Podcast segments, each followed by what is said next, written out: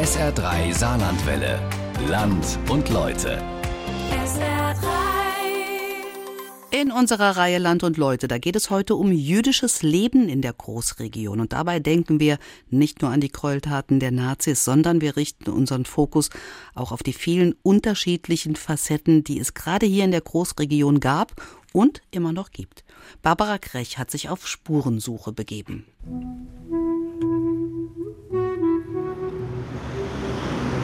Er ist ein Verkehrsknotenpunkt, der Rabbiner-Rülf-Platz im Herzen von Saarbrücken. Laut, geschäftig. An einer großen Bushaltestelle warten Menschen auf den Bus, der sie nach Hause bringt.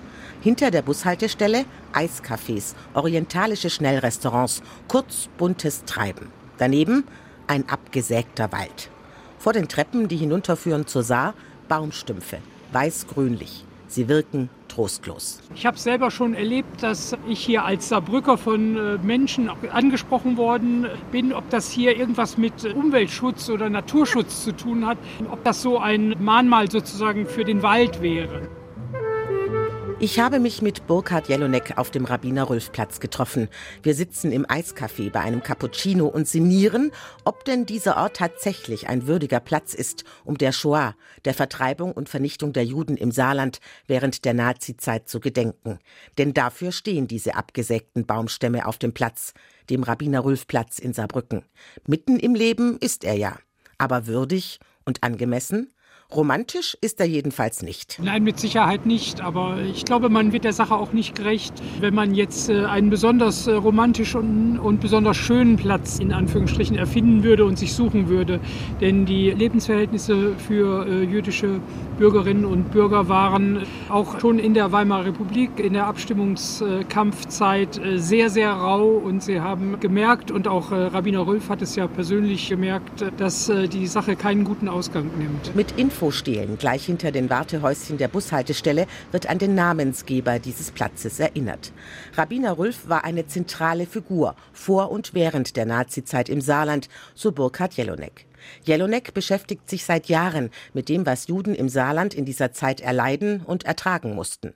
Zunächst als Leiter der Landeszentrale für politische Bildung, heute als Leiter des Landesinstitutes für Pädagogik und Medien und, nicht zuletzt, als Geschäftsführer der Initiative Neue Brem, dem ehemaligen Gestapo-Lager, das heute eine Gedenkstätte ist. Schlomo Rolf ist eigentlich ein hervorragendes Beispiel dafür, wie es einem Rabbiner sozusagen gelungen ist, auch eine äh, große Rolle in der Stadtgesellschaft zu spielen. Ihm war es ja auch in erster Linie zu verdanken, dass die jüdischen Opfer in der äh, Frühzeit des Nationalsozialismus auch nicht so groß gewesen sind, weil es ihm gelungen ist, das römische Abkommen auf den Weg zu bringen, wo nach dem Abstimmungskampf eben Juden nicht sofort verfolgt werden durften. Die NS-Zeit überlagert bis heute unseren Blick auf die ganze Geschichte des Judentums in unserer Region, wie überall in Deutschland. Zu groß zu omnipräsent ist der Holocaust in der Geschichte jüdischen Lebens in Deutschland. Dabei spielt jüdisches Leben hier schon sehr lange eine große Rolle.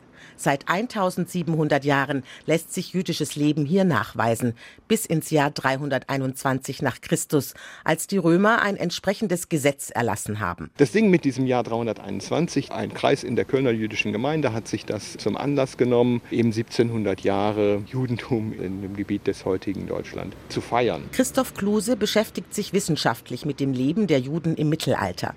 Er begrüßt, dass in diesem Jahr diese 1700 Jahre begangen werden. Mit 1700 Jahren ist eben etwas verbunden, was weit über die Geschichte der Shoah hinausgeht.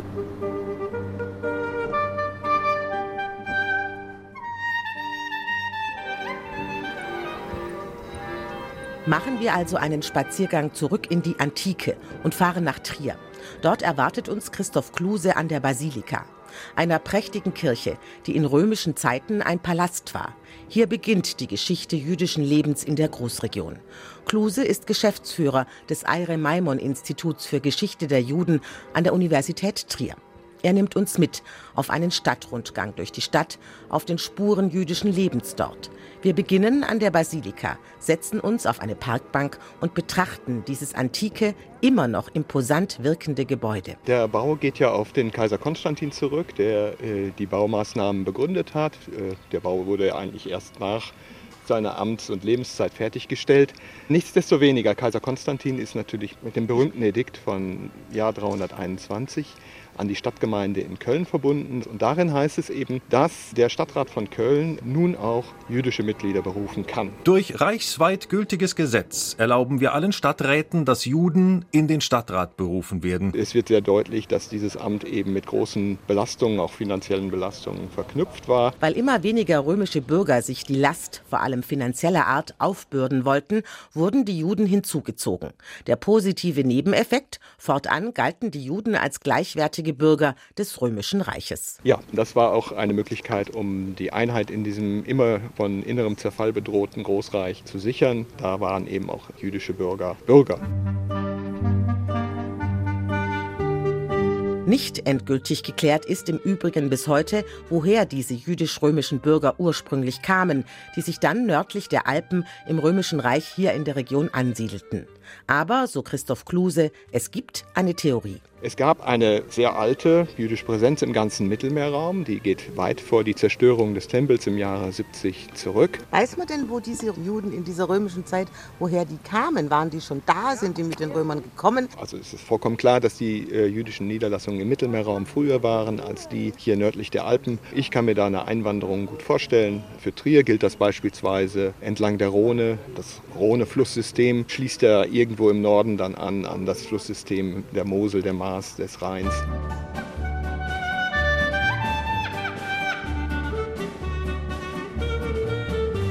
Wir wissen ansonsten aber ganz wenig jüdische Präsenz. Wir haben in Trier einzelne kleine archäologische Funde. Einmal gibt es da mehrere Plomben für hochwertige Waren und die haben so ein Menorah-Motiv, mhm. also den siebenarmigen Leuchter. Daraus haben eben manche Archäologen und Historiker geschlossen, das könnte auf eine jüdische Präsenz im 4. Jahrhundert auch in Trier hinweisen. Danach wird es noch finsterer. Als das römische Reich zusammenbrach, verschwanden auch die Juden, zumindest in den historischen Quellen von der Bildfläche. Über das Merowingerreich wissen wir fast gar, gar nichts, was die jüdische Präsenz betrifft. Über das Karolingerreich, wie gesagt, haben wir ein paar Hinweise. Es geht eigentlich wirklich erst richtig los im 10. und 11. Jahrhundert. Und dann gibt es auch Gemeinden. Und die ersten Pogrome gegen die jüdischen Mitbürger. 1096 war die Zeit des ersten Kreuzzugs. Man weiß, dass es damals eine große Judenverfolgung gegeben hat. Und in Trier war es so, dass die Juden sich unter dem Schutz des Erzbischofs flüchteten in die Basilika hinein, die mhm. damals schon längst die Residenz und der Palast des Erzbischofs war. Und davon berichtet eben eine hebräische Quelle. Da kamen sämtliche Nichtjuden zum Palais wo sich die Angehörigen des Heiligen Bundes, die Juden, befanden, als sie sahen, dass sie den Kampf nicht zu führen vermochten, denn das Gebäude war sehr fest, die Mauer fünf Ellen dick und die Höhe, soweit das Auge reicht. Da zogen sie ab. In Mainz sind vielleicht 1000 Juden umgekommen, in Worms zwischen 400 und 800, aber von Trier hört man von zwei. Wir nehmen an, dass man sich damals damit abfand, sich taufen zu lassen und später dann eben zum jüdischen Glauben zurückzukehren. Es geht im Wesentlichen darum, die Juden als Feinde des Christentums zum Christentum zu überführen. Aber jetzt gehen wir erstmal sozusagen zu den Zeugen des 10. und 11. Jahrhunderts, wo jüdisches Leben in Trier richtig begann. Der Weg in die Blütezeit des Judentums im Mittelalter führt uns durch die Innenstadt zum Dom. Gleich daneben steht die Liebfrauenkirche und dort findet man im hochgotischen Portal der Kirche Zeugen jüdischen Lebens in Trier, so Christoph Kluse. Auf der linken Seite steht Ecclesia. Sie trägt einen Stab mit einem Kreuz und hat einen Kelch in der Hand. Sie trägt eine Krone auf dem Haupt, während auf der rechten Seite Synagoga steht also die Verkörperung des Judentums. Auch sie hält einen Stab in der linken Hand, allerdings ist der Stab gebrochen und sie hat auf dem Kopf eine Krone, die ihr gerade herunterrutscht. Also ihre Herrschaft ist ganz offensichtlich vorbei und gebrochen, denn nach mittelalterlicher christlicher Vorstellung tragen die Juden zwar das Alte Testament in der ganzen Welt herum, aber sie verstehen es nicht richtig. Die aber das heißt ja im Prinzip auch, A, ist es ein Beweis, dass jüdisches Leben hier offensichtlich gegeben haben muss, sonst hätten sie sich da mit der Synagoge nicht beschäftigt. Mhm. Und B, dass damals das Bild auch schon recht kritisch auf die Juden war. Ja, es ist natürlich gewisser Hinsicht polemischer Gestus. Ja. Andererseits, das Judentum ist da. Und es waren vor allem kirchliche Oberhäupter, die sich dafür eingesetzt haben, dass Juden sich in ihren bischöflichen Zentren niederließen. Klingt erst einmal paradox. Zum einen bekämpfen die christlichen Kirchen den jüdischen Glauben, zum anderen sorgt man dafür, dass Juden sich ansiedeln. Wir haben es hier zu tun mit einigen herausragenden Kaufleuten aus dem Mittelmeerraum, die Erfahrungen hatten. Einfach, sie kannten sich aus im Münzwesen und sie waren im Handel eben auch risikobereit. In dem Gefolge kommen dann eben auch die Familien und es bilden sich die Gemeinden mit auch religiöser Infrastruktur aus. Vor allem die Städte Mainz, Worms und Speyer werden Zentren jüdischer Kultur. Die sogenannten Schumstädte, die gerade eben zum UNESCO-Weltkulturerbe erklärt wurden. Der Begriff Schum leitet sich von den Anfangsbuchstaben der drei Städte ab. Das Schien von Spira, das Waf von Varmeisa und das Mem von Magenza. So, wir sind jetzt praktisch vom Marktplatz äh, ein paar Meter runter Richtung Porta Nigra. Dann sind wir links, ah danke, links abgebogen. Ein Torbogen, als würden wir in ein Haus reingehen. Ja, wir sind in der kleinen Judenpforte. Die kleine Judenpforte ist einer der Zugänge, die früher im Mittelalter in das jüdische Viertel führten. Heute hat es ja eher eine barocke Anmutung und es sind lauter Kneipen hier. Aber trotzdem sieht man natürlich schon, dass es relativ eng bebaut, wie man das eigentlich so von jüdischen Vierteln, die ja auch Ghetto heißen, kennt. Ja, also zwischen einem jüdischen Viertel und einem Ghetto muss man unterscheiden. Man könnte sagen, ein Ghetto ist ein Viertel, in dem Juden zwangsweise wohnen müssen, das auch über Nacht geschlossen wurde. Ghettos haben wir seit dem späten 15. Jahrhundert. Ich würde sagen, die neue Judengasse in Frankfurt von 1462 ist ein Ghetto gewesen. Das aber hier war kein Ghetto. Nein, es gab eben diese Zugänge und es gab natürlich seitens der jüdischen Gemeinde das Bestreben, äh, zu bestimmten Zeiten, zum Beispiel zum Schabbat, unter sich zu sein und dass man das Viertel symbolisch wenigstens abschließen kann. Also es war ein selbstgewähltes Judenviertel. Es wurde nicht ihnen aufindoktriniert, sondern sie haben das gewählt, damit sie ihren Glauben, ihren Alltag leben richtig, können. Richtig, also für einen jüdischen Alltag ist das sinnvoll, im Umfeld der Synagoge zu leben. Dieses jüdische Viertel entstand in der Blütezeit jüdischen Lebens im Mittelalter. Zwischen 1096 Pogrom zur Zeit des ersten Kreuzzugs und 1349, also 250 Jahre später, keine größeren Unruhen, keine Ausschreitungen gegen Juden gab. Und Blütezeit ist darüber hinaus natürlich davon gekennzeichnet, dass man in einigermaßen Ruhe an der Kultur des jüdischen Lebens äh, arbeiten konnte. Wir haben gerade aus dem 13. Jahrhundert von überall her besonders prächtige jüdische Handschriften. Ihr Geld verdienten die Juden damals als Händler und in der Kreditvergabe, also als Banker. Kein Wunder, andere Berufe waren ihnen untersagt. Aus dieser Zeit resultiert auch das Vorurteil des raffgierigen, geldgierigen Juden, der gegen Zins Geld verleiht, was den Christen damals verboten war. Ich sag mal so, in derselben Zeit, sprechen wir jetzt vom 14. Jahrhundert, war überall Kredit. Und was das große Ding war, es wurden Renten verkauft. Rentenkauf muss man sich so vorstellen. Ich brauche einen größeren Kredit, um an meinem Haus was zu tun.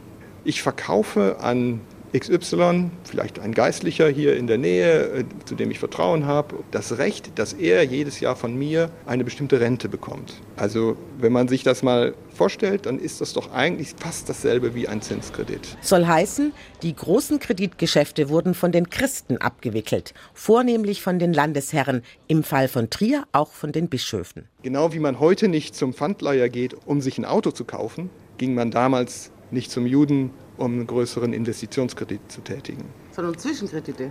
Zwischenkredite. Und bei den Adligen im Umland, bei denen haben jüdische Geldverleiher natürlich auch eine Kundschaft gefunden. Ging es natürlich auch um Risikofinanzierung. Es gibt einen christlichen Geldhandel, das ganze Spätmittelalter, selbstverständlich. Und die Geistlichen sind mittenmang dabei. Die Mehr vom jüdischen Wucherzins also erstunken und erlogen.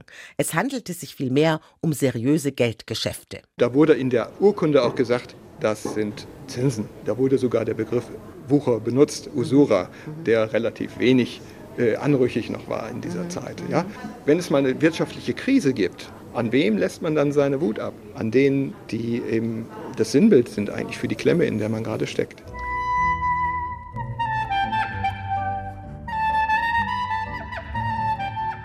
Neid, Missgunst und die Pest jedenfalls sorgten dafür, dass Mitte des 14. Jahrhunderts die jüdische Blütezeit im Mittelalter jäh endete. Die Zeit der Pogrome begann in ganz Europa. Das hat zu tun mit der großen Judenverfolgung zur Zeit des Schwarzen Todes, also des ersten Aufkommens der Pest in Europa nach langer Zeit. Aber gleichzeitig gab es dann eben auch Spannungen innerhalb der Städte, hier zum Beispiel in Trier zwischen Stadtgemeinde und Erzbischof, die dann dazu führten, dass an den meisten Orten im Reich Juden umgebracht worden sind. Wieder einmal verschwindet jüdisches Leben im tristen Nebel der Geschichte. Erst Mitte des 17. Jahrhunderts taucht es wieder auf. Nach dem Dreißigjährigen Krieg in der Barockzeit. Dafür geht es zurück nach Saarbrücken, an den Hof der Fürsten von Nassau-Saarbrücken. Der Historiker Frank Hirsch hat sich mit dem Judentum im Saarland beschäftigt. Der Wiederaufbau jedenfalls, der nach dem Dreißigjährigen Krieg in der Grafschaft Saarbrücken nötig war, begünstigte die Wiederansiedlung jüdischer Bürger. Überliefert ist das jüdische Leben in dieser Zeit vor allem durch die Existenz von sogenannten Hofjuden. Man kennt ja die Geschichte von Jud Süß in Württemberg. Der hat so einen hohen Einfluss auf den Fürsten gehabt und auch auf die Finanzierung seiner Geschäfte, dass Jud Süß durch Intrigen dann zu Fall gebracht wurde und letzten Endes ja auch umgebracht mhm. wurde. Einen solchen Hofjuden gab es auch am Hofe der Fürsten von Nassau-Saarbrücken, Herz Zerf Beer. Seine Geschichte endete weitaus glücklicher als die von Jud Süß. Der kam aus Mädelsheim, also dem Bliesgau.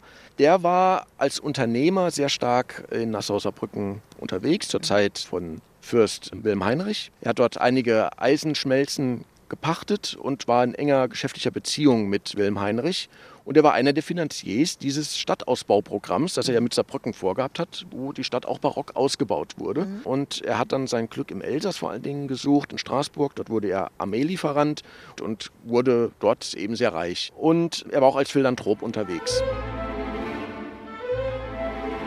Es begann sich also wieder jüdisches Leben in der Großregion zu entwickeln. Nicht nur in den Großstädten. Gerade in kleineren Städten und Dörfern entwickelte sich im Lauf der Jahrhunderte das sogenannte Landjudentum. Spuren davon findet man in Merzig. Zusammen mit Frank Hirsch geht es dort auf den jüdischen Friedhof. Der Friedhof hier vor Ort ist angelegt worden Mitte des 18. Jahrhunderts. Das heißt, man hat einen Begräbnisplatz gebraucht und gesucht und auch hier am Fuße des Kreuzbergs gefunden. Doch erst im 19. Jahrhundert entwickelte sich das, was heute Historiker die Emanzipation des Judentums in Deutschland nennen. Das 19. Jahrhundert ist ja ein Jahrhundert von einer unglaublichen Umwälzungsbewegung. Dazu gehört die Industrialisierung. Und auch Juden sind plötzlich in der Lage, ihr ganzes Potenzial auszuschöpfen und in den Bereichen, in denen sie schon immer unterwegs waren, im Durchschnitt gesehen doch sehr erfolgreich zu sein. Emanzipation heißt zunächst einmal, dass Juden dafür kämpfen, dass sie eine bessere rechtliche Situation erhalten. Das heißt, sie wollen auch Zugang etwa zu Staatsposten und Ämtern. Sie wollen dann auch nicht weiter diskriminiert werden, wie das über Jahrhunderte der Fall war. Also das meint im Grunde genommen die Emanzipation. Zusammen mit Frank Hirsch geht's runter vom jüdischen Friedhof hinein in die Stadt Merzig, auf den Marktplatz. Rund um die Kirche St. Peter siedelten sich die jüdischen Mitbürger, meist Kaufleute und Händler, an. Einem geehrten Publikum hiesiger Stadt und Umgebung die ergebene Mitteilung, dass ich am hiesigen Platze ein Kurzwarengeschäft, verbunden mit Ankauf von Lumpen und Knochen en gros und en Detail, zu den höchsten Preisen eröffnet habe. Merzig, den 16. Januar 1877, A. Kahn, vis-à-vis dem Trierschen Hofe. Diese Familie Kahn jedenfalls hat in Merzig auch das erste Kaufhaus eröffnet, am Marktplatz. Noch heute trägt die inzwischen dort residierende Cocktailbar den Namen Kahn. Damals war das Kaufhaus in Merzig Le Dernier Cri, der letzte Schrei. Das heißt, Waren werden offensiv beworben. Es geht nicht nur um den rein täglichen Bedarf, sondern auch sowas wie Luxuskonsum und überhaupt das Warenangebot wird sehr viel größer. Das Kaufhaus Kahn, das ist 1901 eröffnet worden, hatte vier Stockwerke, mhm. einen Lichthof, große Schaufenster und das hat sowas wie Großstadtflair in so eine mhm. kleine Stadt wie Merzig gebracht. Und da waren es gerade die Juden, die da sehr innovativ waren, dass man ja sich so an die Moderne auch anpassen muss. Mhm. Anpassen an die Moderne. Die jüdische Bevölkerung war da der christlichen Bevölkerung im ausgehenden Kaiserreich um die Jahrhundertwende meilenweit voraus. Noch heute bezeugen das berühmte Persönlichkeiten aus Wissenschaft und Kultur, wie Paul Ehrlicher, Albert Einstein oder der Filmemacher Fritz Lang, der mit Metropolis einen Klassiker der Filmgeschichte erschaffen hat, um nur einige zu nennen. Auch damals gab es wieder Neid und Missgunst in der restlichen Bevölkerung und es entstand das, was wir heute den modernen Antisemitismus nennen. Da kommen auch moderne Aspekte mit rein, die durch die Wissenschaft entstehen, also durch Darwin ausgelöst. Man beginnt dann einfach die Rassenlehre zu entwickeln und weist dann Juden eben ihren Platz in diesem Gedankengebäude, das eben auf Rassen beruht, zu. Denn wer Jude ist, kann auch nur ein Jude bleiben. Und das war auch dann letzten Endes das Gedankengebäude, das dazu geführt hat, dass Juden in Europa vernichtet wurden. Bereits Ende der 1920er Jahre wurde das Klima rauer für die Juden im Saarland. Wir sind zurück auf dem Rabbiner-Rülf-Platz in Saarbrücken, zusammen mit Burkhard Jelonek. Das Klima hat sich im Grunde dann, sagen wir mal, mit äh, dem Erstarken des Nationalsozialismus auch hier im Saargebiet deutlich gewandelt. Wir fahren vom Rabbiner-Rülf-Platz hinauf zu Neuenbremm, dem ehemaligen Gestapo-Lager. Ironischerweise wurden hier gar nicht so viele Juden durchgeschleust. Das Lager entstand zu spät. Da waren bereits die meisten Juden aus dem Saarland geflüchtet oder vernichtet. Heute ist hier eine Gedenkstätte, gleich neben einem Hotel. Ja, ich würde äh, Sie jetzt im Grunde ganz spontan bitten, welchen Eindruck haben Sie, wenn Sie jetzt die Gedenkstätte sehen und auf das hohe Gras beispielsweise schauen? Ehrlich? Ein verwahrlostes Stück Wiese. Alles etwas lieblos und heruntergekommen. Warum man ausgerechnet auf dieser Gedenkstätte eine bienenfreundliche Blühwiese wachsen lässt? Ein weiteres Rätsel und ein Zeichen für die Unbeholfenheit, wie man bis heute mit der jüdischen Geschichte und den Gedenkorten hierzulande umgeht. Dazu gehört auch der Begriff der Reichskristallnacht, der so schön klingt. Tatsächlich aber war der 9. November 1938, heute Novemberpogrom genannt, der Auftakt zur systematischen Vernichtung der Juden auch hier im Saarland. Ich habe mir das jetzt auch nochmal angeguckt und war im Grunde entsetzt, dass die Ausschreitungen, die es in Saarbrücken gegeben hat, schon schrecklich gewesen sind für die Betroffenen. Denn die äh, wurden durch die Stadt getrieben, wurden aus den Betten geholt und hat äh, ansonsten wirklich ein Fest sozusagen daraus gemacht, gejohlt, dass man jetzt den Juden ihre Synagoge genommen hat und es gelungen ist, dieses Haus wirklich im Erdboden äh, gleich zu machen. Und man hat die äh, Juden dann auch gezwungen, wo sie dann teilweise auch jüdische Gesänge interpretieren sollten und äh, tanzen sollten. Also es war furchtbar. Es ist dort zu Exzessen gekommen, die wir hier auf der Neuen Bremen dann später auch erleben. Wir wissen ja, dass in Gürs noch 134 saarländische Jüdinnen und Juden vernichtet worden sind äh, und dort nachgewiesen werden konnten. Also in der Tat äh, dürften nur ganz wenige überlebt haben. Und die meisten sind dann aber, denke ich, wiedergekommen. Warum sie wieder zurückkamen? Dafür gibt es eigentlich keine Erklärung. Ein Motiv könnte die Bemühung von Gilbert Grandval gewesen sein, der selbst aus einer jüdischen Familie stammte und nach der Kapitulation das Saargebiet als französischer Militärgouverneur regierte. Es wurde seitens der Franzosen durch Grandval sehr früh der Kontakt auch zur äh, jüdischen Gemeinde gesucht und man hat sich auch mit ihnen darüber ausgetauscht, dass es baldmöglichst wieder eine Synagoge in Saarbrücken geben sollte und hier wieder jüdisches Leben ansiedeln wollten. Und so wurde bereits am 14. Januar 1951 die neu errichtete Synagoge eingeweiht. Es war die erste Synagoge auf deutschem Boden, die nach dem Holocaust wieder errichtet wurde. Und die Tatsache, dass hier wieder schon 1951 eine Synagoge eingeweiht werden konnte, äh, hat dazu geführt, dass viele zurückgekommen sind. Shlomo Rolf ist ja das beste Beispiel. Sogar aus Israel ist dann auch für ein Jahr wieder hier hingekommen und hier wieder ein Gemeindeleben anzustoßen. Auch in Trier, das ebenfalls unter französischer Besatzung stand, gab es relativ früh wieder eine Synagoge. Nur sechs Jahre später, also 1957 wurde sie dort eingeweiht. So richtig in Schwung aber kam das jüdische Leben in Deutschland erst Ende der 1980er Jahre, so der Historiker Christoph Kluse. Und es gab eine relativ kleine Gemeinde, wie das in den meisten Orten in Deutschland der Fall war. Um 1980 herum waren es noch 50 Mitglieder, alle Altersgruppen mitgezählt. Also nicht besonders groß. Und danach kamen wie überall, wie man so platt sagt, die Russen, also sogenannte Kontingentflüchtlinge aus den GUS-Staaten. Und damit war diese sehr kleine Gemeinde eigentlich schon extrem herausgefordert. Die ganze soziale Integration, also da ist sehr viel Arbeit auf der Gemeinde verblieben und es hat sich aber eine Menge entwickelt. Das ist sehr schön zu sehen. Es gibt dann eben heute wieder den regelmäßigen Gottesdienst am Schabbat. Es gibt einen Kinder- und Jugendunterricht.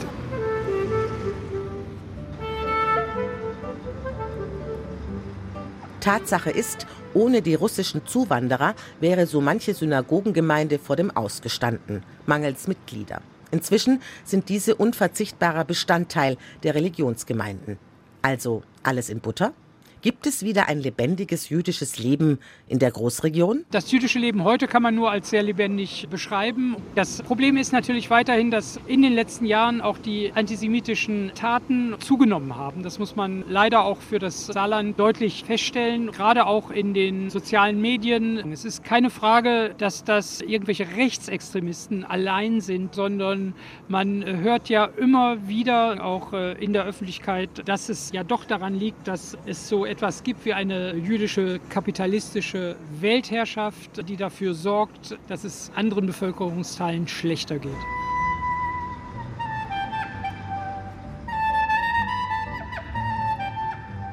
Allen Gedenkstätten, ritualisierten Gedenkveranstaltungen und Stolpersteinen zum Trotz. Das jüdische Leben auch im Saarland ist fragil, noch immer bedroht von Antisemitismus. Und Schon wieder müssen jüdische Einrichtungen wie die Synagoge in Saarbrücken von der Polizei geschützt werden. Anschläge auf jüdische Einrichtungen nehmen wieder zu. Jüdische Friedhöfe werden geschändet. Auch nach 1700 Jahren jüdischem Leben in Deutschland. Das ist die nüchterne Bilanz. Ist ein normales, gleichwertiges Leben für Juden hier in der Großregion nur bedingt möglich.